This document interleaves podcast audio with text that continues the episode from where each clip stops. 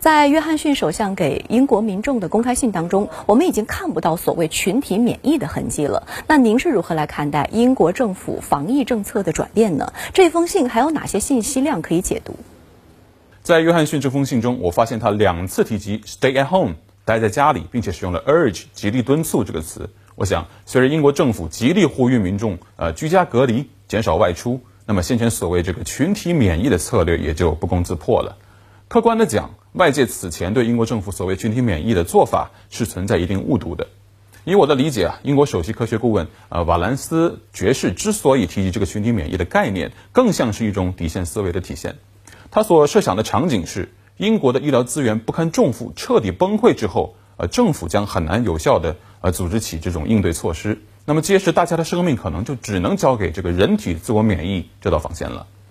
那但对于任何政府而言呢，除了做最坏的打算，还要尽最大的努力。舆论之所以对群体免疫这个策略口诛笔伐，很大程度上是对英国政府在应对疫情刚开始就摆出了一副两手一摊、放弃抵抗这种绥靖政策是反对的。今天呢，我在约翰逊这个信中看到这样一句话，他说：“我们必须延缓疾病的传播，降低病人的数量，将有限的资源用来尽可能的拯救更多的生命。”这说明英国政府没有放弃，更谈不上绥靖。约翰逊首相最担心的是医疗系统的崩溃，在这里就必须谈到呃，约翰逊反复提及的关键词 NHS，它是英国国家医疗服务体系的简称，这是让英国人引以为傲的全民公费医疗保健系统。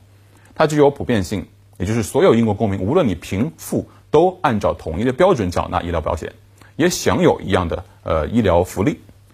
它的运行仰赖于分布在英国基层的一千六百多间社区医院和护理中心，啊，层层分诊和转诊是它得以高效运转的逻辑核心。应该说，英国的 NHS 的确是一个国家医保政策的合理解决方案，但这个系统本身在面对突发的新冠疫情时就显得有些脆弱了。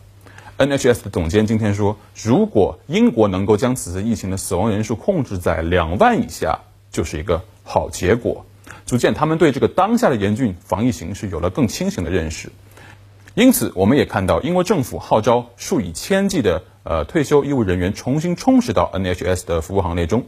如何保障这个救命的医疗体系不被疫情压垮，是英国政府当下最紧迫的任务。